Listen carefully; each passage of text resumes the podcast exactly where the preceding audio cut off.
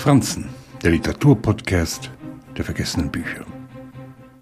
Wenn du über sie lachen kannst, sagt man, besitzen sie keine Macht mehr über dich.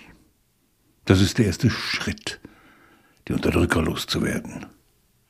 Nugiwa Tjongos Roman Herr der Krähen in der Übersetzung von Thomas Brückner ist eine wunderbare Farce auf den globalen Kapitalismus.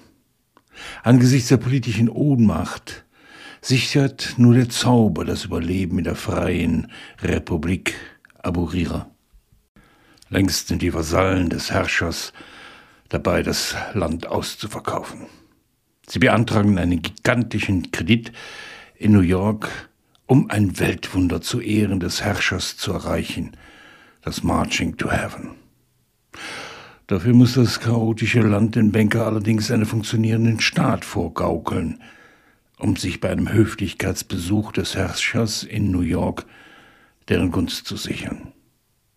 Im modernen Kapitalismus wird das Geld hin und her geschoben, solange es Rendite verspricht.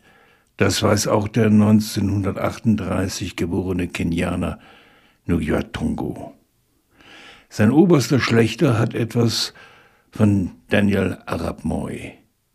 Gegen den Schurken im Roman hilft immerhin Wut.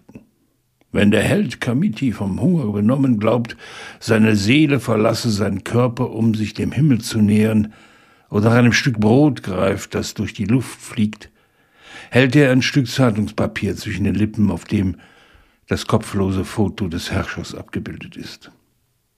Auf der Flucht vor der Polizei schützt ihn nur das Spiel mit dem Aberglauben, die Geburt des Herrn der Krähen vor der Verhaftung. Seine Begleiterin Katima schnürt ein Bündel aus Knochen und anderen Zutaten, beschwört die Kraft, die Falken und Krähen vom Himmel holt, und schon stürzen die Schergen des Herrschers aus Angst davon, von einem Fluch befallen zu werden. Was für ein absurder Todesreugen.